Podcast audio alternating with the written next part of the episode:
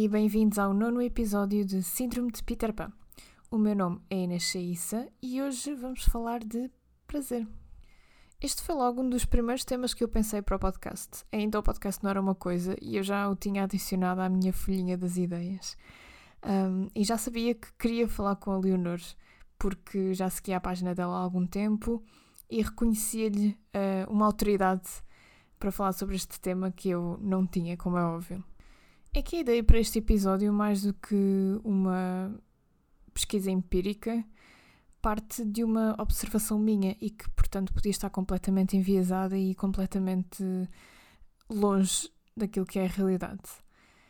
É que, da minha experiência, eu sinto que as raparigas e as mulheres da minha idade têm cada vez menos medo de falar sobre aquilo que lhes dá prazer e de reclamar para si próprias o prazer e o direito a ter prazer. E eu acho que isso é bastante interessante, até pela forma como corta, quase de forma brusca, por assim dizer, com aquilo que foi a nossa educação na generalidade dos casos.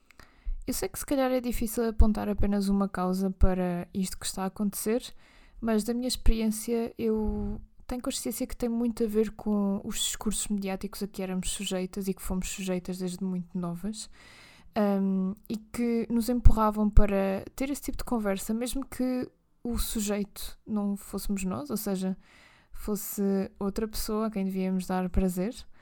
Uh, mas eu sinto que com o passar dos anos isso mudou um bocado e sinto que, claro que entram para aqui também uh, fatores do contexto mediático, uh, mas também sinto que o, a comunicação online e as redes sociais ajudaram muito a que muitas mulheres fossem procurar uh, mais sobre o assunto e, e enterarem-se melhor daquilo que, que lhes dá prazer ou não. Foi precisamente através das redes sociais e, neste caso, a partir do Instagram, que eu conheci o trabalho da Leonor a página dela chama-se Pronto a Despir e eu aconselho muito que sigam se tiverem interesse neste tipo de temas. Ela aborda temas variadíssimos, mas para este episódio acabámos mesmo por falar sobre prazer, sobre sexo feminista e um bocadinho sobre pornografia também. E no final acabámos por uh, falar também de duas séries que, um, que abordam este, estes temas e, e de forma até bastante bem feita. E portanto, sem mais demoras, vou apresentar-vos a Leonor. Olá, eu sou, sou Leonor, uh, Leonor Oliveira, tenho, tenho 34 anos, apesar de sentir sempre que, alguma estranheza quando digo a minha idade, sinto-me sempre uh, bastante mais, mais jovem, é um bocadinho estranho. Uh, sou psicóloga clínica, sou terapeuta sexual. Quando era mais pequena, eu lembro-me de querer ser, lembro-me de querer ter sido bailarina, porque fazia balé, como aliás a maior parte das, das miúdas da minha idade provavelmente. Lembro-me de, de querer ser cabeleireira a certa altura, e, e, provavelmente se me continuar a tentar lembrar vou, vou encontrar sempre um, sempre profissões muito conformes ao género, o que é muito interessante considerando que o meu percurso profissional e pessoal também tem sido, pelo menos nos últimos anos, muito desconstruir exatamente estas, estas coisas e, e me desconstruir a mim. Uh, e se calhar vamos começar por apresentar a tua página, porque de facto foi o teu primeiro uh, para assim dizer, cartão de, de convite ou cartão de, de apresentação. Uh, e, e, foi a tua página que depois acabou por servir de ponto entre nós as duas. Uh, queres um, explicar um bocadinho como é que ela nasceu, porque é que a criaste? Claro, sim. Então, o Pronto a Despir, que é a página que nós estamos a falar, é, um, é um projeto que eu, que eu comecei há, em 2014, mas era em formato blog. Portanto, quando toda a gente, quando já ninguém fazia blogs, eu decidi fazer um blog, pronto. e agora, quando toda a gente está, sei lá, no TikTok, eu estou no Instagram, mas, mas não há problema, eu faço as coisas ao meu ritmo e, e não há problema nenhum. Um, e coincidiu com eu estar a fazer estágio numa consulta de sexologia e, e, e, estando numa situação muito precária. Ou seja, eu tinha tempo tinha preocupações, mas tinha tempo uh, e, e, sentia que havia aqui um gap muito grande uh, em termos de informação sobre sexualidade para o, para o público, não é? E, um, e, e, sobretudo na forma como a, a, informação nos chegava, porque nós não temos educação sexual formal, ou praticamente não temos, e a, a, educação sexual que acabamos por ter ou é da pornografia ou é que vem nos mídias, na televisão, uh, nas revistas, etc., que normalmente não é informação de qualidade, uh, ou então é muito estereotipada, não é? Não prima pela diversidade e, e, sobretudo, pela descomplicação, não é? Nós estamos habituados, ou pelo menos eu senti que na altura falávamos muito de sexo em termos de risco, não é? Os perigos do sexo, por exemplo, e não tínhamos, ou então uma cena quase de sexo compulsório, não é? Tu olhas para uma revista uh, feminina, e eu estou a usar, eu fiz As aspas. Entre, em, em aspas, uh, e o que tu vais ver é é um, sexo, é, é um sexo quase compulsório, ou seja, que as mulheres têm que ter orgasmos, que têm que ser múltiplos, que têm que ter sexo de determinada maneira, ou seja, tudo muito estereotipado e muito, muito limitado. E, e também muito à base de, às vezes não do próprio prazer, mas de como dar prazer ao outro, como, como, como conquistar um homem, como fazer com que o homem fique louco na cama, isso é muito à base, sim, sim.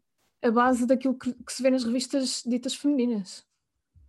Sim, ou seja, ser sexy para o outro, não é? Não é, uma, não é ser sexual, não é? Nós estamos, não estamos a valorizar a sexualidade, estamos a valorizar uh, a sensualidade para o outro, não é? Ou seja, uhum. sempre. Uh, já a Simone de Beauvoir dizia sempre, não é? Que nós. Uh, que, nos, que, que, a mulher vem sempre. parece que não, não é construída como. Um, não tem valor em si mesma, não é? É sempre em, em relação ao outro. Uhum. Um, e um, a irmã de alguém, filha de alguém, parceira de alguém, ou seja, que temos sempre esta. Pronto, temos sempre este papel, esta função. Uhum. E um, então uh, eu comecei, achei que podia fazer sentido uh, escrever sobre situações cómicas. É, era este o objetivo. Não, é, o objetivo não era ser humorista, ok? Porque não sou, não, não tenho jeito, não era nada disso. Mas era, era no fundo que aquilo fosse levezinho. Uhum. Pronto. E claro que há uma série de, de, de, aspectos, de, aspectos, da sexualidade que não são levezinhas e que nós temos que problematizar, etc. Mas, mas eu, eu, eu queria, eu, o que eu queria fazer era uma coisa levezinha. Essa, essa, era a minha motivação na altura. Não é a minha motivação agora, o que é curioso, mas era a minha motivação na altura. E, e pronto, basicamente o que eu fazia era escrevia sobre, escrevia uma situação sexual, imaginemos, e tornava aquela situação constrangedora ou cómica para no fundo normalizar normalizar a situação. Uh, e para ser relacionável é? Porque como, como há muitos não ditos no sexo se tu não só se leres sobre uns vaginais e sobre não é? Se calhar só só nessas só se leres sobre isso se normalizares isso é que se calhar vais falar sobre isso com outras pessoas etc e, e aquilo era, era, uma, era, uma, era muito pequenino e só os meus amigos é que me seguiam, e a minha mãe e a minha avó, provavelmente, acho que eram as pessoas que liam os meus textos. Um, Foi mas... um bocado estranho teres a tua mãe e a tua avó a ler os teus textos? Uh, no início, talvez, mas, mas depois, às tantas, eu acho que a minha mãe tinha algum orgulho naquilo e a minha avó tinha muita curiosidade. Uhum. E então a minha mãe enviava montes, imensas vezes e-mails a dizer: Olha, uh, tens ali erros de concordância, ou uh, tens ali um erro, portanto, ela servia um bocado Era de a tua editora, não... Sim, sim, exatamente. Portanto, uh, portanto não. E, e, eu sabia que ela, ela enviava aquilo às amigas, ou seja, ela tinha ali algum orgulho, e, que é interessante, e acho que diz bastante a minha família também, mas pronto, não sei se vamos falar sobre isso ou não, mas. Um, e a minha avó tinha imensas perguntas. Uh, explica, não percebo bem o que é que é transgênero, pode explicar? E ia lá e comentava. Já acho que tens que escrever um texto sobre não sei o quê. Uhum. Uh, o meu irmão e o meu pai não diziam nada. Uh, mas, mas pronto.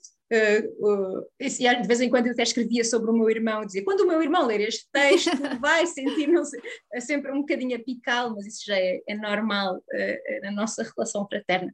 Uh, mas isto, pronto, estou a dar aqui muitas voltas para, para explicar que o projeto fez sentido naquela altura, tinha a ver com a fase em que eu estava e também estava a iniciar uma relação, portanto tinha imenso, tinha imensa inspiração, material, sim. Sim, tinha imenso material. E, e pronto, eu, eu tinha um objetivo de fazer, escrever todas as semanas e durante muito tempo eu consegui, só que entretanto uh, comecei a trabalhar para uma empresa grande, uma corporação grande, deixei de ser precária, mas deixei de ter tempo uhum. e não estava nada ligado à sexualidade. Pronto. Era intervenção em crise, portanto, era, era pesada, era suicídio, violência doméstica, etc. Portanto, eu não tinha uh, nenhuma energia, uh, ou quase nenhuma, para, para o blog e acabei por, por deixá-lo cair. Muito pontualmente lá, lá voltava, mas, mas era raro. e agora uh, eu deixei o meu trabalho, comecei a fazer doutoramento em sexualidade humana no Porto, apesar de ser de Lisboa, e, e uma amiga minha um, veio, veio perguntar-me: olha, um, e voltares a fazer, pegar no pronto a despir? E eu, opá, não vou nada pegar no pronto a despir, não tenho vagar para aquilo, uh, não, não, sei lá, teria que ser no Instagram, não faço a menor ideia como é que se faz, eu quase não publico na minha, na minha conta pessoal, eu sou daquelas pessoas que são só voyeurs, basicamente, e que veem os outros, mas não, não publicam nada, assim, uhum. não fazia a menor ideia o que fazer, e ela, está bem, mas eu ajudo-te. E então lá me ajudou a fazer uns materiais, etc. Um, e, e pronto, já, já, não estava a fazer em conjunto com a minha, a minha amiga que ilustrava os meus textos, que é a Filipa Pinto, que está no Brasil, uh, porque é uma coisa mais, mais imediata, não é o Instagram. Então, basicamente, faço aquilo em PowerPoint uhum. e depois ponho, pronto, super básico, mas funciona. E ninguém e... repara, deixa-me dizer-te.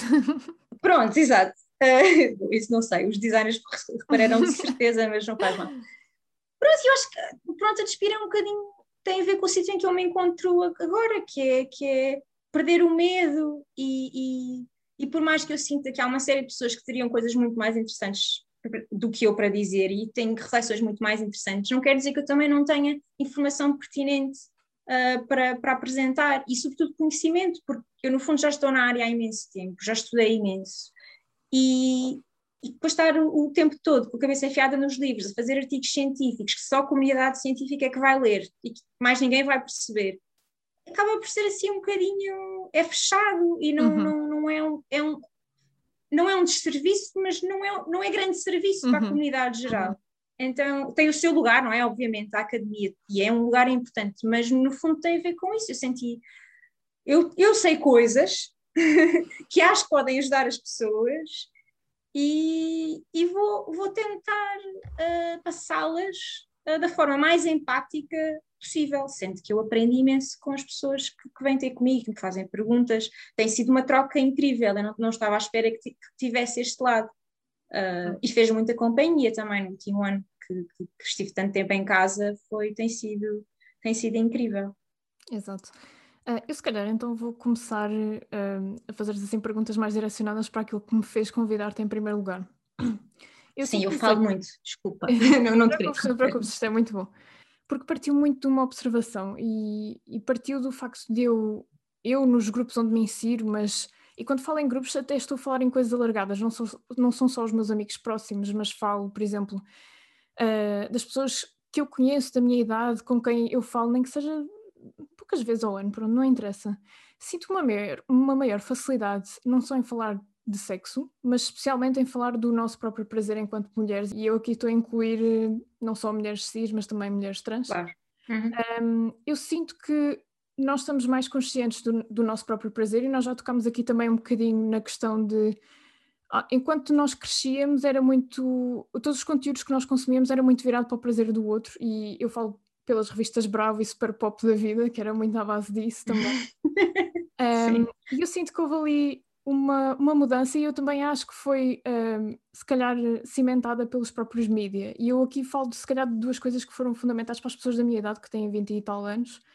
Uma delas foi o facto de nós termos visto sexo e cidade com 15 anos. Portanto, foi ali, se calhar, uma mudança de paradigma um bocadinho cedo, mas que que nos, nos, ajudou de alguma forma a navegar quando chegámos aos 20 e tal e já começámos a passar por aquelas situações, apesar daquilo não ser propriamente. uh, sim, uma representação. Exatamente. Sim, uma boa representação. Sim, uh, sim, E outra, eu acho, na minha opinião, que foram as redes sociais estilo Tumblr, onde não havia tanta censura e podia. dava se calhar mais aso a, a que se falasse de, de questões da sexualidade. Lá está, novamente, talvez não da melhor forma. Mas pronto, eu gostava de ver contigo se achas que cada vez mais as mulheres, e, e aqui já não quero que te cinjas à, à minha geração, que é dos 20 e tal, ou uhum. dos 30 e tal, quero mesmo que seja geral, se, se elas estão mais interessadas no próprio prazer, em descobrir-se enquanto seres sexuais, um, ou se esta aqui é uma perspectiva minha que está super enviesada. Eu acho que a minha também será enviesada, porque eu não tenho, não, não, não, não conheço os dados, é, ou seja, não, não, conheço, não conheço estudos que avaliem isso mesmo, mas, mas sim, mas já de qualquer forma, quer dizer, conheço alguns dados, se calhar não são dados recentes que, que cobram diretamente a tua, a tua geração, mas, mas o que nós observamos é de facto que há,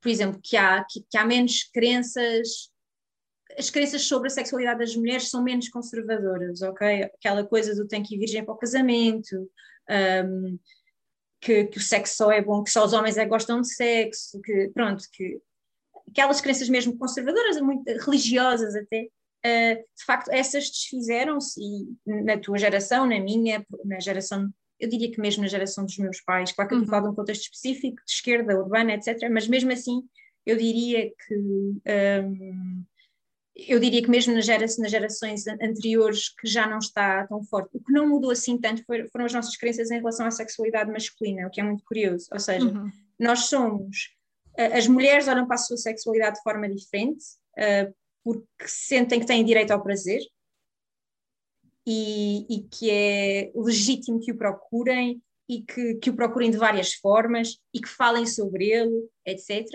Portanto, nesse sentido, e eu não sei se isto é só é uma questão geracional, mas eu acho também é uma questão de desenvolvimento, ou seja, se calhar ali na adolescência os papéis são um bocadinho mais rígidos e há mais tendência a conformarmos a um papel, mas depois se calhar quando entramos ali na, na, na idade adulta, na, ju na juventude, uh, as coisas mudam um bocadinho e, e hum, eu tenho a sensação, mas isto é uma percepção, não, não, uhum. isto, neste momento eu não estou a falar de, do ponto de vista eh, científico, é empírico, mas da minha perspectiva. A sensação que eu tenho é que é que há ali uma transição, as, as, as, raparigas, as adolescentes falam menos entre si, mas entram na juventude e começam a, a, ter muito mais abertura para falar, ou algumas, algumas jovens, pelo menos, começam a ter mais abertura, jovens adultos, para, para falar sobre isto. Com os rapazes, eu tenho a sensação que talvez seja ao contrário, ou seja, que uhum. na adolescência fala-se muito, não que se fala a verdade, ou que ou com, com, com transparência e com vulnerabilidade, mas que talvez se fale mais de sexo ou de quem é que bate, já bate punhetas e quantas bate e aquelas tretas todas,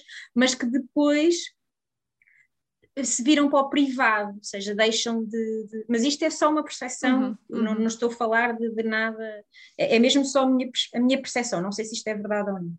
Uhum. Um, foi de facto o que eu observei na minha vida, pronto. Sim, sim. Um, mas uh, isto para dizer, ou seja, as crenças em relação à sexualidade das mulheres mudaram bastante, e aí, pronto, eu acho que no pós-25 de Abril até agora, até agora houve, houve muitas alterações, um, mas não mudaram assim tanto em relação ao homem, ou seja, nós continuamos à espera que o homem esteja sempre pronto, tenha sempre desejo, goste sempre, uh, e isto é expectativas dos homens sobre os homens e das mulheres sobre os homens. Uhum. Agora, não sei se tem havido tanto diálogo sobre masculinidade tóxica, não sei se nós medirmos isto daqui a cinco anos, como é que será? Se, se medir, falarmos com pessoas mais jovens, se calhar se falarmos com pessoas mais velhas, não, não mudou tanto. Mudaram. Portanto, uhum. o que é muito curioso, não é? Porque os movimentos sociais, os movimentos cívicos têm impacto no comportamento, têm impacto nas nossas atitudes e nas nossas crenças, não é? Sobre, sobre sexo né, em, em, em específico. Portanto, vale mesmo a pena lutar uh, para a democratização de, de, da educação sexual, não é? Uh, entre outras coisas, porque de facto é o que nos vai permitir a todos, todos, todos, todas, uh, é o que nos vai permitir um, viver a nossa sexualidade como queremos e em, em, em liberdade, é? para, para, sermos o, o, que queremos e para usufruir dela como, como queremos também. Por acaso, próxima pergunta que eu tinha preparada para te fazer uh, vai beber muito àquilo que já me respondeste, mas de qualquer forma vou fazê-lo um bocadinho, porque eu, eu, sinto que, especialmente nas redes sociais, e imagina, uh, pronto, as pessoas da minha geração, mas também da tua, somos early adopters. Nós passamos por quase todas as redes sociais e, uhum. de facto, eu não vejo tanta conversa sobre sexualidade como nas outras, e falo de Facebook, falo de Twitter, etc., como vejo no Instagram mas também pode ser por uma questão de facilidade de comunicação e especialmente chegar a muita gente e, e, também de, de haver o retorno, ou seja, de haver o engagement. Mas eu acho que isto é importante, até porque páginas como a tua ajudam um bocado a, a quebrar as tais ideias feitas e os tais tabus e também criam um espaço para as pessoas, mesmo que de forma anónima, porque tu também fazes um QA todas as segundas-feiras, mesmo que de forma anónima, coloquem suas perguntas e, e tenham uma resposta. Um, e aqui, no caso, também já referiste a educação sexual e eu gostava de, de, ver contigo se esse, esse fim desses tabus e dessas crenças e, e se calhar um bocadinho desse mal-estar por, por se achar que se está a incorrer numa prática não, não normal, por assim dizer. E também eu digo com muitas uhum. aspas, porque há muitas pessoas que fazem aquelas perguntas: ah, será normal sentir atração por X ou será normal? Pronto. Uh, eu gostava de perceber se, se a tal quebra de tabus poderá passar um, pela dita comunicação de massas através de redes sociais, por exemplo, ou se terá sempre de seguir a via formal através de, de uma melhor educação sexual, ou se na verdade é uma mistura de, destas duas coisas? Eu acho que eu acho que é importante que existam as redes e só, só que estamos eu estou a fazer isto a título individual, não é? Eu não estou dentro de um programa, eu não estou a avaliar as necessidades da população como um todo. Ah, eu, dou o meu melhor para ser diversa e para responder às necessidades, mas não deixam de ser as, as necessidades das pessoas que me seguem, que se calhar já têm uma série de pontos em comum comigo à partida, não é? Uh, portanto, a educação sexual formal é indispensável. Uhum. É indispensável. E que o, o, o, programa, porque é assim, eu, eu já não estou na escola há muito tempo e de facto já não, não estou muito ao corrente do programa que, que está neste momento a ser lecionado, mas no meu tempo, e digo isto, já se passaram quase 10 anos desde que entrei no secundário, um, ainda era muito. variava muito de escola para escola e havia escolas que nem sequer tinham, e eu por acaso tive, mas também foi muito à base de como é que se coloca um preservativo. Achas que, que há aqui espaço também para, para se melhorar, especialmente estando a falar de adolescentes e estando a falar também um bocadinho daquelas alturas em que os rapazes falam muito e as raparigas falam um pouco? Falam menos. Uhum. Sim, falam menos porque lhes é dito que não é suposto elas gostarem de sexo, não é? Portanto, é normal que elas falem menos, porque sentem que se gostarem e se quiserem falar, há qualquer coisa de errado com elas. Uhum. Uh, e por isso é que estes anos todos têm, as pessoas que falam comigo são adultas, não é? E todas, a pergunta mais frequente, tu tens razão, é, é normal isto, é uhum. é normal, e eu passo o tempo todo a dizer, é normal, é como acontece, pronto. Um, em relação à, à, à educação, eu também tive educação sexual na escola, eu lembro que era uma aula por ano e que vinha uma enfermeira do centro de saúde dar-nos a aula. E aquilo foi desde o quinto ano até o décimo segundo, se não estou em erro, talvez deve ter sido quase todos os anos. E aquilo ia, ia pronto, adaptava-se à, faixa etária. Lembro-me que no quinto e no sexto ano era mais à volta do período e deste tipo de questões. E depois começou, no, do, quando entro para, pronto, para o básico, ou secundário, começa já a ter a ver com, com de facto, com contracepção, com os riscos, etc. Mas a mim nunca me, ninguém me ensinou, nunca ninguém me falou de fases da resposta sexual, nunca ninguém me falou de como eh, obter prazer através da masturbação ou a, quando eu partilho a sexualidade com outra pessoa. Uh, nunca ninguém falou comigo sobre sexo que não seja heteronormativo. Portanto, se nós não temos praticamente educação sexual uh, Aliás, a educação sexual que nós temos é toda baseada num pênis dentro de uma vagina, que é perigoso porque podes engravidar e porque podes apanhar uma IST. As pessoas que não, não têm um interesse em pôr um pênis numa vagina ou vice-versa, então não recebem informação absolutamente nenhuma sobre, sobre como viver uma, uma sexualidade plena, segura, uh, prazerosa. Portanto, o que tem que mudar é, ok, eu não estou a dizer que este, estes aspectos da, da, da, segurança e do risco não, tem, não, não devam estar nos currículos, obviamente que têm que estar nos currículos, mas o, o que tem que estar, e mais importante, é, é a educação para o prazer, é, é, é nós ensinarmos, para já legitimarmos os desejos e as preferências das pessoas, para começar, não é? Temos que temos que falar de identidade de género, não falamos, temos que falar de orientação sexual na, na, no seu espectro e na, na, sua fluidez, temos, temos que falar de práticas e temos que falar de prazer, uh, e normalizando e dando competências. Uh, quer dizer, não é porque tu vais ensinar a alguém como é que, que se pode obter prazer ou, ou, como é que se maximiza o prazer. Uh, estimulando uma vulva, não é isso que vai colocar aquela pessoa mais em risco, não, vai, vai retirar do risco. Aliás, quanto mais justa for a passagem de informação, se tu des competências, tanto as rapazes como raparigas e toda a gente, todas as outras pessoas no espectro, um, estás a contribuir para uma sociedade mais justa, porque quando não o fazes, uh, estás a equipar mal uh, as pessoas heterossexuais uh, e normalmente estás, estás sempre à volta do risco Portanto, uhum. acaba Sim, por, e, é, e é muito uma, uma educação baseada no e também no medo, porque se te focas muito no risco, depois quase de mãos dadas vem, vem o medo e, e vem um, a estigmatização de, claro. de, alguns comportamentos e de, de, algumas doenças também. Pelo menos foi isto que eu senti enquanto pessoa que fez a, a escolaridade Sim. em Portugal e, e, teve estas aulas que foram, aliás, exatamente como as escreveste, porque não, não mudou nada, não era, era literalmente, a, vinha a enfermeira do, do centro de saúde e explicava como é que se punha um preservativo Sim. e o que é que podia acontecer se não usasse e ponto.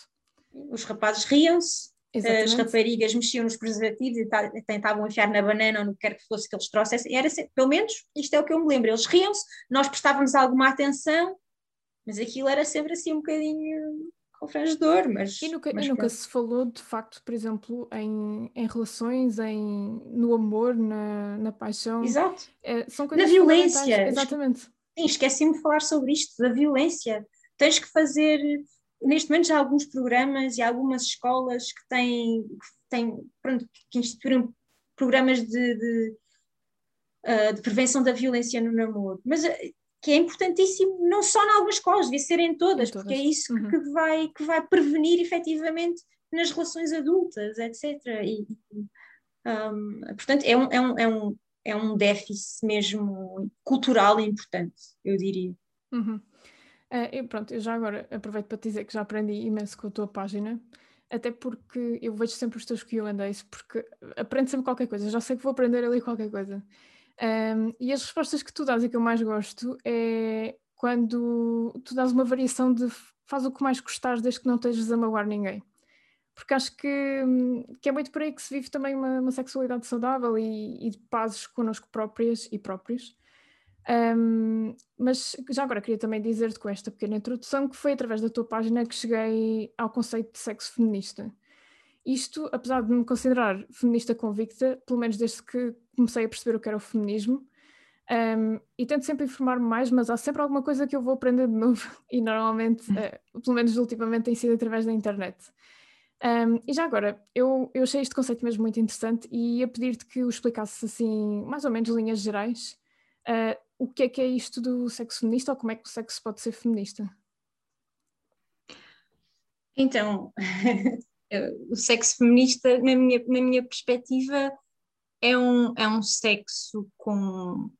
Já é um sexo com autoconhecimento, não é? Um, e, ou seja, tem uma vertente de, de, de consciência sexual. Uh, que, que, muitas vezes que não ganhamos através da educação sexual, mas podemos ganhar na nossa, na nossa experiência. E eu acredito efetivamente que o prazer em si mesmo é empoderador e, e feminista.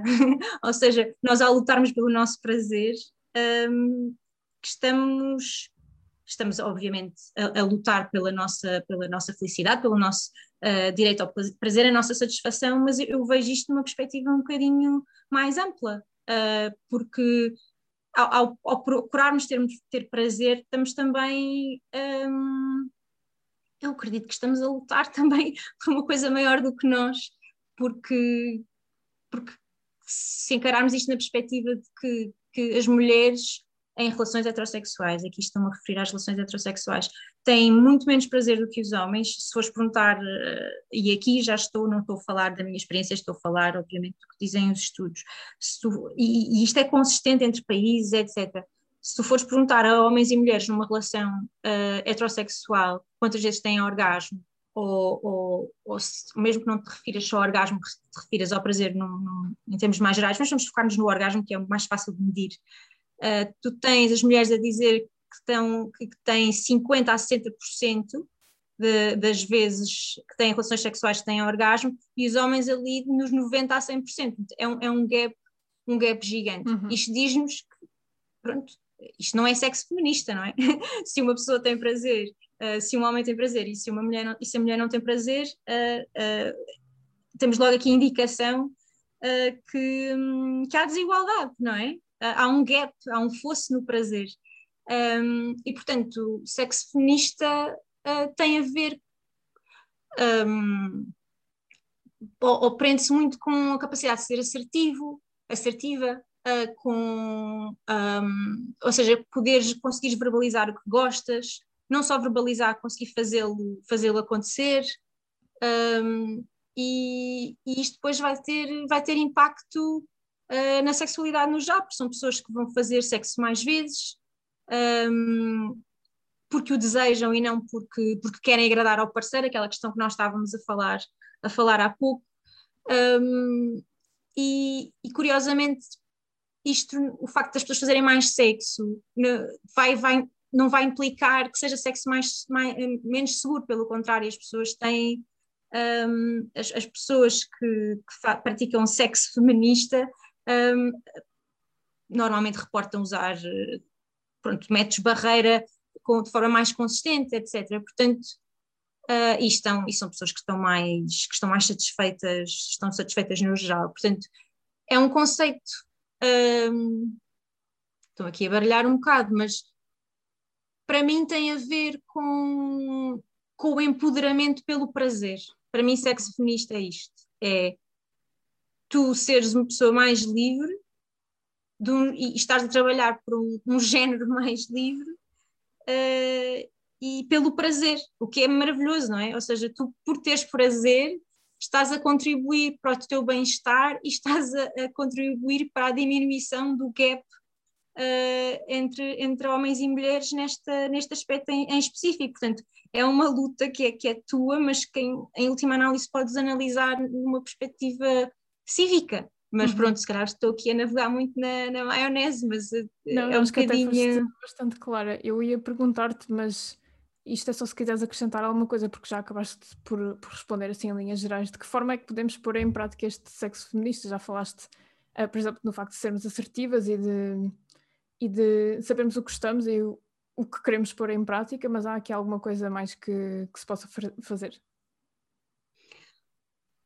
Para nós sermos assertivas, também temos que saber o que gostamos. Para sabermos o que gostamos, temos que ir procurar saber o que gostamos, porque ninguém nos vai ensinar, não é? Uh, e até e mesmo que nos ensinem, ou seja, educação, nós podemos ter a melhor educação sexual do mundo. Isso não quer dizer que nós vamos, nós não sentimos to, todos, todas prazer da mesma maneira, não é? Nós gostamos de coisas diferentes e, e também não deve, e mesmo as coisas que gostamos não as devemos tomar como adquiridas porque se calhar uns dias depois já não, já não gostamos uhum. ou uns anos depois não gostamos, portanto é um processo contínuo uh, e, e, que implica investimento também, mas vale a pena. Vale uhum. a pena para quem gosta de sexo, não é? Porque tem toda a gente tem gostar de sexo. Eu acho que isso é outra ideia que é importante. Nós não temos que sentir que, que é suposto gostarmos uh, quando não temos vontade. Claro que é preciso ver, ok, não gostamos, porquê? Porque se calhar não, não, não sabemos como estimular-nos, ok, ou não, nunca tivemos uma experiência uh, satisfatória, uhum. sim, claro que há estes casos, mas há pessoas que não, que não têm mesmo interesse uhum. no sexo e não há nada de errado uhum. com isso. Há pessoas que não têm interesse nenhum em ter relações, também não há nada de errado com essas pessoas. Uh, mas nós somos muito castradores, nós, uh, para estar numa relação a longo prazo, estável é, é, vendido como um objetivo de vida e uhum. nós todos, de uma maneira ou de outra, uh, tentamos cumprir. Já não falar dos filhos e essas coisas todas, mas nem, nem vou tanto para aí. Uhum. Mas mesmo a questão só de ter uma, uma relação. Uh, as pessoas que não estão em relação. As, as, pessoas fazem perguntas, as pessoas vão-te vão -te cobrar se tu não estiveres numa relação monogâmica com intenções de casar e com intenções de ter filhos. Portanto, tens sempre alguém a perguntar quando é que isso vai acontecer. Sim, um, sim. E já agora que, que, estamos a falar de relações, eu se calhar vou passar para a próxima pergunta, porque está completamente associada a isto. Uh, e lá está, novamente, estou só a falar de relações heterossexuais. Um, e, e, também tem a ver com, com, a questão do feminismo, porque eu olho muito como o feminismo como uma tentativa de tornar a sociedade um bocadinho mais igualitária, mas que resulta muitas vezes na tentativa a prática de acabar com dinâmicas de poder desiguais e patriarcais. E isso às vezes, infelizmente, repercute-se nas, nas relações que nós temos com, com pessoas de quem gostamos muito e gostam muito de nós, mas que é um bocadinho difícil abandonar assim do nada essas, essas dinâmicas, mesmo num, num âmbito de uma relação amorosa. E falo de dinâmicas de poder e também falo de papéis de género. Uh, e aqui, pronto, estou, estou aqui novamente a entrar para, por uh, tópicos que já estão muito estudados, mas que uhum. uh, o que eu gostava de perceber era se no contexto pronto, de uma relação heterossexual e sendo uma mulher, um, ehm, de que forma é que estas dinâmicas de poder podem afetar a tal busca por prazer e de que forma também é que se pode contornar isso? Ok, é uma questão muito complexa que nós vamos, vamos tentar pôr aqui a galinha dentro okay. do ovo, não é nada fácil responder isto em pouco tempo, mas um, olha, mas acho que podemos se calhar ir um bocadinho atrás ao que eu disse no início, não é? O que é que, que, é que eu queria ser, não é? Eu queria ser bailarina, queria ser cabeleireira, provavelmente, não sei se quis ser, uh, não sei se quis ser cozinheira ou se quis ser, mas, mas lembro de querer ser mãe também, de, de ser uma coisa que, que as pessoas à minha volta me diziam muito, vais ser ótima mãe, és tão carinhosa, és tão cuidadosa. E, hum, e, e no, no, meu caso em particular, e, mas, mas eu acho que falo por, por uma série de, de, pessoas, claro, se calhar houve pessoas que negaram, rejeitaram este, este papel. Eu, eu, no meu caso, não rejeitei. De uma maneira ou de outra, quer rejeites, quer não rejeites, ele está lá, ele, ele é a norma. E tu ou te adaptas ou te conformas ou és anti-norma. Mas de alguma forma, a estrutura é, continua a ser aquela.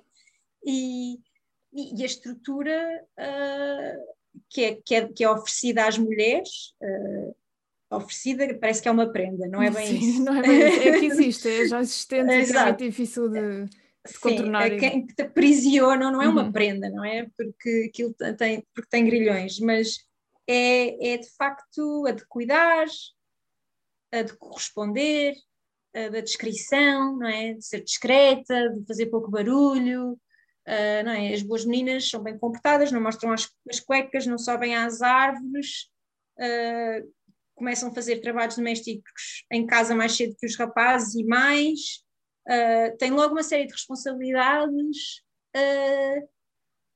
portanto, tu, quando entras numa relação e, e né, nas relações heterossexuais isto é mais visível, mas tem impacto também nas relações que não são heterossexuais. Uh, tu, tu entras com esta estrutura e que é a partir de uma estrutura desequilibrada. Portanto, se há este desequilíbrio em todas as áreas, hum, claro que também vai haver na, no sexo, na sexualidade. Vai ser mais frequente as mulheres conformarem-se a fazer sexo quando se calhar não, não lhes apetece, chamado sexo por obrigação. Eu, por acaso, foi uma, eu, eu, fiz um estudo qualitativo sobre aborrecimento sexual e havia muitas pessoas que, a quem eu, quem eu perguntava o que, é, o que é que parecia aborrecimento sexual e as pessoas diziam, ah, é aquele sexo por obrigação, é aquele, é fazer porque tem que ser.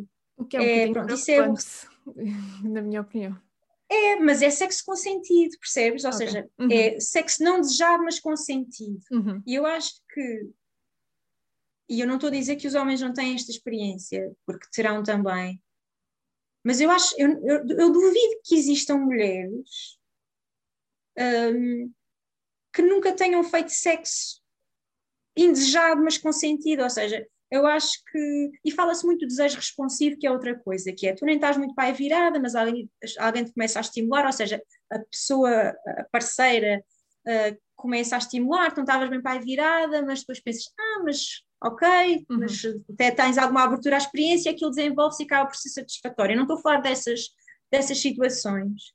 Um, estou a falar de uma situação em que tu de facto consentes, se calhar até com esperança que isto pudesse acontecer, mas depois não acontece. Não Portanto, foi uhum. consentido, uhum. não foi desejado. E eu não sei se isto. Eh, eu posso estar a ser injusta e, como digo, eu tenho a certeza que isto também acontece aos homens, mas eu acho que não acontece com frequência como uhum. acontece às mulheres. E eu acho que o, o, gap do prazer e do orgasmo diz isso mesmo, não é? Uhum. Que nós até podemos consentir. Para, para ser o teu top of mind response, tipo, não a, a tua primeira resposta quando te perguntam o que é que é aborrecimento sexual. Quer dizer, se calhar acontece, mas está, se, se formos a ver uma lista de cinco razões, se calhar é para aí a terceira ou a quarta. Sim, sim, a maior parte das pessoas não respondeu isso. As pessoas falavam uhum. de monotonia sexual e de falta de desejo, uhum. mas depois elaboravam um bocadinho. Mas havia pessoas que diziam mesmo: é fazer sexo por obrigação. Para uhum. elas, para, uh, era. era uh, é, para mim é isto. E era uma resposta de uma linha e era só remeter para aqui.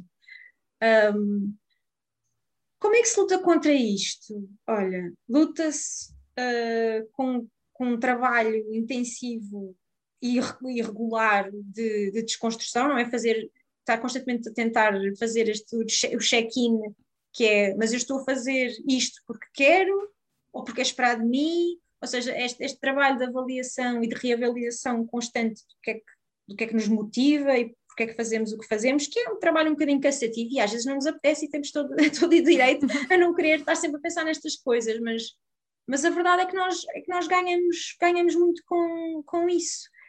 E eu acho que uma das formas que se calhar, eu acho que uma, uma das formas que se calhar se pode lutar contra estas disparidades de género nas relações românticas e sexuais tem um bocadinho a ver com aquilo que já falámos antes, que é o empoderamento pelo prazer. Se tu souberes o que gostas, mais facilmente vais lutar pelo teu prazer no contexto de uma relação, não é? Uhum. E, e, se tu, e se for, e se, se for dado o direito, não é? Uh, e não estou a dizer o direito legal, estou a dizer em, em termos de costumes, se for dado o direito, não só dizer que não, mas dizer que sim, o que tu queres, e de, ou seja, de fazeres ouvir, porque uma coisa é dizer que não, ok, nós sabemos que temos que dizer que não quando não queremos e que podemos dizer que não. E, e eu gosto de pensar que na maioria das relações isto acontece, que o, que o não é, é, é, é respeitado. Quando não é uhum. respeitado, é violência, não é? Um, mas isso não é a mesma coisa do que dizer que sim e, e, dizer, olha, é isto que eu quero, é isto que eu gosto, é isto que me está a apetecer. Um, implica autoconhecimento, implica, implica esta curiosidade uh, por nós, não é? Pelo que nós gostamos, tem a ver com este, uhum. com este empoderamento e com capacitar as pessoas a falar sobre sexo, não é? Porque depois há essa questão, nós não sabemos falar sobre isto. Nós não sabemos. Ainda, ainda há muita vergonha. De, e, e, não só, eu digo a vergonha porque é logo a coisa que está à superfície e se calhar é mais visível. Uh... Porque é muito vulnerável. Uhum. tu segues a minha página, tu sabes que eu falo de uma série de coisas com muita abertura, muita transparência, pessoa tento ser o mais genuína possível, aquilo uh, sou eu, percebes? E, ou seja, tenho facilidade, uh, obviamente, mas não quer dizer que depois, no contexto das minhas relações, seja assim tão fácil. É uhum. muito difícil falar sobre sexo, é mesmo difícil. Uhum. E olha que eu sou uma pessoa que acredito que tenho direito ao prazer, que, que lido com sexualidade todos os dias, portanto, uh, está muito, muito vivo sempre. E olha que não é fácil na mesma. Eu tenho uhum. dificuldade uhum. Em, em, porque há qualquer coisa de ilegítimo sempre. Parece que. Eu acho que é um bocadinho pior por ser mulher. Uhum. Também terá a ver com personalidade, etc. Mas é um bocadinho pior por ser mulher. De, eh, portanto, isto é um trabalho mesmo para mim, eu faço este trabalho, eu tenho que fazer este trabalho. Não é uma coisa, não me sai naturalmente falar sobre uhum. sexo, não é uma coisa. Uhum. Com, se calhar com os meus amigos, sim, até no pronto a despir, sim. Agora, na minha vida privada, quando há, sobretudo quando alguma coisa não está bem, uhum. olha, não, não gostei, não foi fixe. Uh... Até porque é sempre um bocadinho confrangedor, mesmo que seja, lá está, com uma pessoa com quem tu conheces muito Sim. bem, confias, acaba por ter sempre o seu quê de confrangedor de estar a falar, especialmente quando não, quando não é bom e quando temos de criticar. Sim, sobretudo quando temos um parceiro homem. Nós, Sim. eu acho que faz diferença, porque, porque por já porque neste caso eu sou mulher e nas, as mulheres que têm parceiros homens, eu acho que como há esta tendência para cuidar, tu tens a sensação que se disseres, ah, podes estar a magoar, podes, não é? Não estás a cuidar do outro, tipo, ok, as minhas necessidades, estou a pôr as minhas necessidades à frente das do outro. Uhum. Não, não é à frente, é no mesmo sítio, uhum. não é? E eu acho que uh, isto acontece uh, garantidamente na minha vida pessoal e eu, eu, sinto que é um bocadinho esta estrutura que, que está nas nas relações, ou seja, não é, não é nada fácil e eu acho que há questões de género aqui, não é só, a personalidade também importa, mas eu acho que é, é difícil, uh, ah, um, tanto que nós depois nas, nas, relações lésbicas e de gays não é isto que nós, nós encontramos, é muito mais provável os, os gays e as lésbicas terem discussões e negociarem possivelmente na relação os limites da relação, ou seja, estamos, é uma relação aberta, não é? Estamos a ver outras pessoas, estamos a dormir com outras pessoas, uhum. uh, não estamos, lésbicas e gays, não é só. Eu sei que nós olhamos muitas vezes para a comunidade gay como uh, não monogâmica, ou seja, a expectativa até é quase que toda a gente seja não monogâmica, e não é verdade, uhum. mas muito mais facilmente numa relação não heterossexual vais discutir os limites do que numa relação heterossexual. Porque relação heterossexual tu esperas que seja monogâmica e, e nem sequer discutes isso. É uhum, é Exatamente. É, é já e... a expectativa que tens, que partes e que se mantém, porque muitas vezes nem sequer há essa negociação de que estavas a falar. Sim, mas não é, isso não acontece nas relações não heterossexuais e mesmo como são, como, como, as pessoas, as, as pessoas lésbicas, pessoas que tenham sexo com alguém do, de um género que não, que não o seu, ou que também tenham sexo com alguém de um género que não seja o seu, uh, porque sofreram muito mais estigma e porque tiveram que procurar informação por elas mais cedo, porque, porque não se conformavam, queriam... são pessoas que fizeram um trabalho à partida que a maioria dos heterossexuais uh, e as pessoas mais heteronormativas não fizeram, foram pessoas que tiveram que ir à procura de informação e que já entram numa relação sempre numa perspectiva de, muito, de vulnerabilidade que não uhum. se compara a de um heterossexual, porque já estão em já, já estão em falta de alguma maneira, socialmente já são vistos, não, não estão em falta de maneira uhum. nenhuma, como é óbvio, mas, mas já esta, já há um estigma, já um, pode haver um segredo, pode haver, ou seja, é muito mais comum tu discutires francamente as questões da sexualidade num, num contexto, uh, porque basicamente as pessoas não tiveram outra forma de o fazer, do que num contexto heterossexual. E eu acho que isto depois uh, tem imenso impacto. Uhum. Um, ainda nesta onda de interseção entre o feminismo e o prazer, um, e sendo também um dos temas que já, que, pelo menos já fizeste uma publicação na tua página, um, venho falar da pornografia, que nós também já referimos aqui enquanto uh, a porta de entrada, e digo isto com aspas, dos mais jovens para o sexo, e se calhar até de forma errada.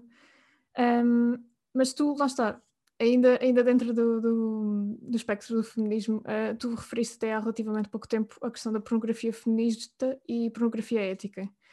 Um, e eu gostava que, que, explorasse um bocadinho esse tema aqui também, explicasse o que é que, o que, é que se entende por, uh, por pornografia feminina, ou, uh, desculpa, feminista ou ética, e, e, de que forma é que podemos tornar a, a, pornografia se calhar um bocadinho mais feminista, se bem que eu acho que isso na pornografia mainstream é um bocadinho difícil de se aplicar. Ah, é difícil porque por causa do capitalismo, não é? Ou seja, uhum. uh, as plataformas existem numa perspectiva completamente liberal uh, e são feitas para pessoas brancas, homens brancos, na, na, sua maioria, portanto, tu crias conteúdos para estas pessoas. Portanto, ok, é democrático porque é livre, livre acesso. Não, porque aquilo é feito para um determinado público e, e, as outras pessoas que não são desse público que consomem estão a consumir conteúdos que se calhar não são o melhor fit para elas uh, e para eles. Não, não uhum. Pronto. Claro que há imensa diversidade, mas, um, mas a, ou seja, na, na, pornografia mainstream eu acho que é muito difícil a partir do momento que o, o objetivo não é quando não há uma agenda política. Porque quando, a partir do momento que o teu objetivo é fazer dinheiro, tu vais criar conteúdos que falem à maioria, que sejam consumíveis. Estás a, estás a tentar fazer dinheiro, é o teu objetivo. Tanto que a Pornhub, entre, entre, bom, entre, entre uma série de, de, de, de, problemas e de atitudes uh, uh, de problemáticas que já, que já teve, uma das coisas é a exploração uh, infantil, quer dizer, eles, eles as, qualquer pessoa podia publicar vídeos e depois perdia-se o rastro. Portanto, tens, tinhas pessoas que pessoas que tinhas imenso revenge porn, tinhas uh, abuso sexual de menores, uh, tinhas violência, não é? Não são, aquilo não eram, não eram, um, não eram editoras uh, pornografia que, quer dizer, também tinha obviamente filmes de, de, de realizadores, etc. Mas aquilo era, tinha muito, e ainda tem, uh, muita pornografia amadora, ou seja, uhum. não havia controle absolutamente nenhum, e eles não, se aquilo tivesse a ter muitas views, eles estavam-se marimbando se aquilo era um menor, se não era, enfim. Tanto que, pronto, em dezembro do ano passado saiu um artigo muito importante no New York Times que, que mudou um bocadinho o paradigma, eles tiveram que fazer algumas alterações. Mas mesmo com essas alterações, uh, vai continuar a ser muito difícil na pornografia mainstream, na minha perspectiva.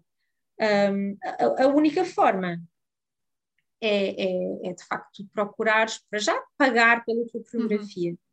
É, é, é à partida, e não estou a dizer, mesmo pagando, há racismo e há machismo instituído. Portanto, mesmo uh, uh, produtoras mais independentes ou, ou, ou, mesmo canais de pornografia pagos, não quer dizer que as pessoas estejam todas a receber o mesmo, que não haja discriminação de acordo com a etnia, não é? Porque as pessoas mulheres recebem menos, as pessoas negras recebem menos.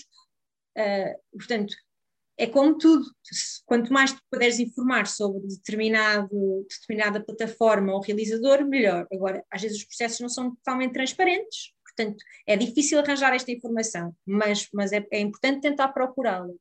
E pronto, de facto, à partida, quando pagas por pornografia, à partida será um bocadinho mais. Ou é provável que seja fair trade, ou, um uhum. ou que seja melhor do que a pornografia mainstream, uhum. sem dúvida, já é um critério. Agora, não, não é um critério, não, não basta, mas, mas também nós não temos ferramentas para, para controlar isto tão bem. Devemos tentar, mas não é assim tão fácil. E depois há, e depois há uma série de outras formas de pornografia que à partida são mais éticas e que têm menos riscos, mesmo aquelas que são, uh, que são gratuitas, não é? Porque se for uhum. audio porn, pá, muito dificilmente vais identificar a pessoa, portanto, à partida também é mais seguro, ou seja, pode, podes ter um bocadinho mais de segurança em ouvir um conteúdo, mesmo que não tenhas controle total sobre como lá chegas, mesmo que continues a tentar tê-lo, obviamente. Uh, é uma forma que, que, tu tens de garantir que aquela, pronto, aquela pessoa pelo menos não pode ser identificada, se tudo correr bem, é consentido, claro, e as, as plataformas de audio porno são um bocadinho diferentes, não é? Como são muito mais uhum. pequenas, não têm este tipo de questões tão... Um, e, e podes, e tens uma série de aplicações para audio porn, por exemplo. Uhum. Uh, e isso é outra, é outra das formas. Uh, uma, eu tenho sempre esta dificuldade, eu, eu, eu gosto muito de, de contos eróticos, é? será a minha forma de, de, de, erotismo preferida, mas é tão difícil encontrar coisas que eu gosto realmente, é uhum. é super difícil. Mas isso é outra forma, essa será a forma mais. Uh, mais ética de todas, não é? Porque são, é que são contos, é ficção, e mesmo que sejam histórias verdadeiras, foi, foi a própria pessoa que as disponibilizou. Portanto, eu acho que podemos tentar diversificar. Claro que há pessoas que são mais visuais, etc. Uhum. Eu, eu, por exemplo, eu acho que sou, a escrita é de facto o que, uh, o que tem mais gatilhos melhores para Sim, mim, gosto uh, muito. E eu acho, eu, eu também não sei, e já agora isto é uma curiosidade que eu gostava de, de esclarecer contigo, também com base na tua percepção, ou mesmo em estudos já tenhas visto que esse tipo de conteúdos, nomeadamente os escritos e os narrados, uh, ou seja, áudio uhum. e, e, e, literatura erótica. Escritos? Exatamente. Uh, que são mais apelativos para mulheres do que propriamente para homens. Eu não sei se, se há algum dado que ateste isto, isto é só mesmo a minha percepção e gostava de perceber se tem algum fundo. Eu acho que tem a ver porque provavelmente são plataformas que são mais vezes coordenadas por mulheres, porque precisamente como a pornografia mainstream servia pouco, um, foram-se criando estas alternativas uh, por pessoas um bocadinho mais conscientes, mais preocupadas em diversificar, em incluir uh, e, um, e mesmo em não fetichizar, porque depois o problema da, da, pornografia mainstream, mesmo que tenhas pessoas que não são brancas, mesmo que tenhas pessoas que não são cis, depois corre-se o risco ali de fetichizar, não é? Uhum. De, de, e, e, e, nestas plataformas já não tens já não tens tanto isso, tens uma série de plataformas muito conscientes uh, e, e, muito diversas. Um, portanto, eu acho que já nem sei bem o que é que tinhas perguntado, mas. Não tinha perguntado se era, se, era, se era necessariamente mais apelativo só para as mulheres, mas acho que já me respondeste, ou seja, sim, pela, pela exclusão, entre aspas, delas, um, ou pelo menos da sua perspectiva, não é? É porque depois tu tens Sim. a pornografia mainstream muito focada na perspectiva do homem, não é? E aí, é muito repetitiva, mais, não é? Sempre, sempre o mesmo guião. Uhum. E, e na, na, pornografia, nesta pornografia que não é mainstream e, e sobretudo na pornografia que não é necessariamente visual, um, tens a, a, narrativa é completamente diferente. Uhum. Tens contexto, uh, mesmo é muito curioso, tu vês, tu fores ver uma realizadora uh, de porno e um realizador, é, é completamente diferente. Uh, as, normalmente a narrativa uh, tens muito nas, quando são realizadoras mulheres, tens planos muito mais abertos, muito menos próximos, enquanto na pornografia mainstream tu, é um close-up, está ali, uhum. genitais, praticamente só vês genitais. E, e, e, só essa diferença de perspectiva em termos fotográficos já faz imensa, já, já é uma diferença abismal, não é? Tens, tens só isso, esteticamente é completamente diferente. Só que isto não é só estético, estamos a falar de narrativa, estamos a falar uhum. de conteúdo. Esta escolha estética tem uma função e, e espelha uma preferência. Uh, e, e, e, olha que eu não sou nada de dizer as, as, as mulheres são relacionais e, e, precisam. Não, não é nada disso. Não, não é. Uhum. Mas a verdade é que a pornografia mainstream é sempre igual. Yeah. Uhum. Portanto, não serve nem homens nem mulheres que gostem de coisas um bocadinho diferentes. Uhum. Uhum. Portanto, e, e, e, como em todas as indústrias, os homens têm mais poder, logo acaba por ser tudo daquela forma, e se tu vais para, se, se abres um bocadinho a indústria e se dás espaço a outras pessoas, vão, vão acontecer coisas diferentes. E, e, pronto, e as mulheres têm uma perspectiva um bocadinho diferente, sim. Uhum.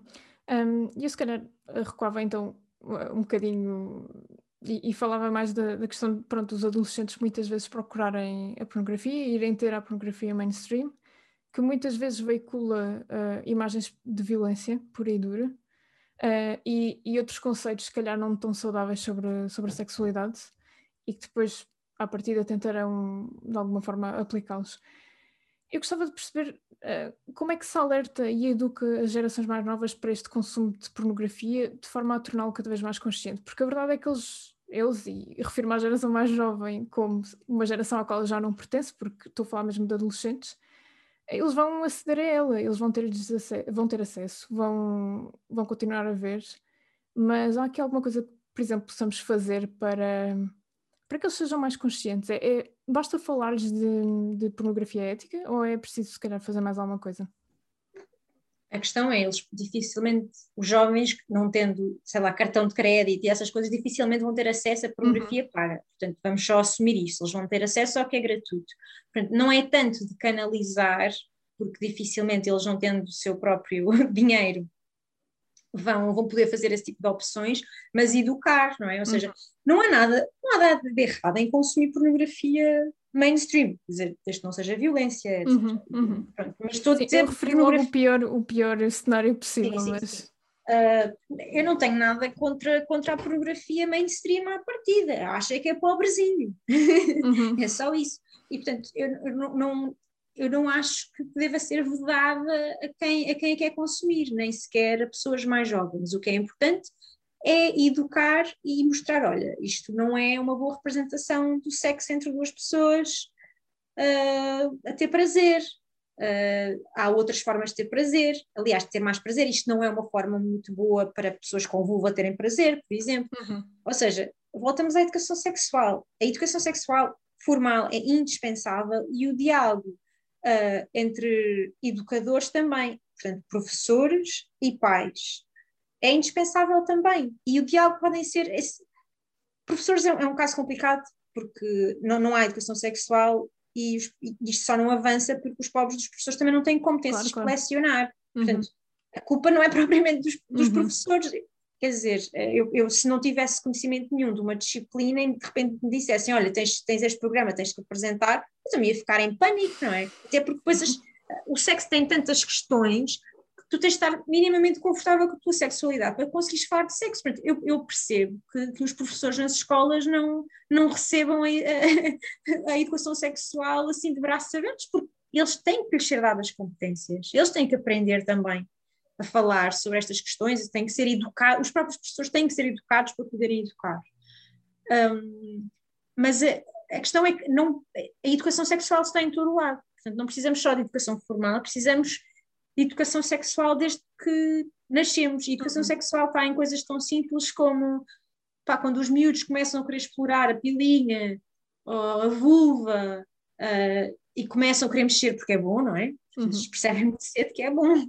Uh, é importante canalizar, explicar, tentar canalizar a atividade de forma que ser, ser privada, dizer, pois é bom, mas é bom, mas é para, é, é para ti, é uma coisa para tu fazeres, ou seja, tentar porque, porque eu percebo que, obviamente, não queiramos que os miúdos se, se, se, estimulem em público, obviamente, mas, de facto, quando, quando eles fazem uma coisa destas, em vez de termos uma reação, oh meu Deus, tipo, para, em vez de dizer para com isso, tipo, uhum. em vez de teres esta reação, que é logo, estás logo a mostrar que aquilo é qualquer coisa que, que está errada, que é feia, que é suja ou o que for, em vez de fazeres isso, diz, olha, uh, é uma zona sensível do teu corpo, convém que tenhas lavado as mãos, que é completamente diferente de dizer que isso é uma porcaria. Não, é, é importante lavar as mãos, é, é, é, é, bom, mas, mas é para fazeres sozinho, é uma uhum. coisa tua. uh, ou seja, canalizar para o quarto, canal... ou seja, tentar ter este.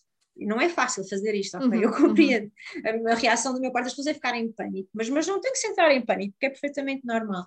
E depois há as outras coisas todas, não é? De, desde, desde pequenino, tu pá, se uma miúda está a trepar a, a, uma árvore, não lhe vais dizer tu és algum rapaz, não é? Não vais acusá-la de estar a fazer uhum. uma coisa que não é conforme com o seu género, porque ela vai perceber muito cedo, ai não, então eu não é suposto fazer isso, é melhor, é suposto, mesmo que não queiram, tu vais sempre estar a forçar, e os, e os rapazes a mesma coisa, mas, uh, aliás, com os rapazes nós temos esta discussão há muito mais tempo, não é?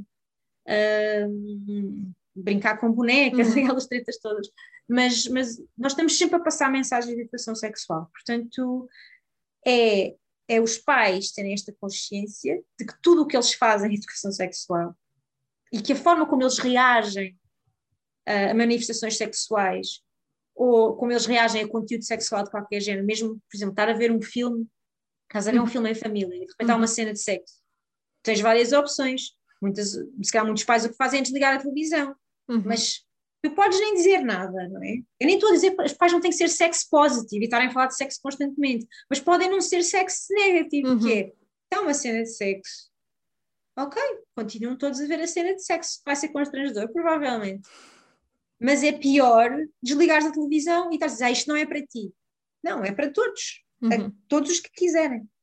Um, portanto, isso, isto são aspectos importantes e, e agora eu acho que já, vão, já vamos tendo uh, algumas, alguns conteúdos que, de educação não formal, mas, mas que educam bastante. Eu tenho divertido imenso ultimamente a ver uma série que é o Big Mouth, uhum. que é uma série que está no Netflix, que eu acho profundamente deliciosa e ok, é de uma perspectiva de classe média, branca, tem esses problemas todos, mas é deliciosa aquilo, é sinceramente, eu acho que é melhor.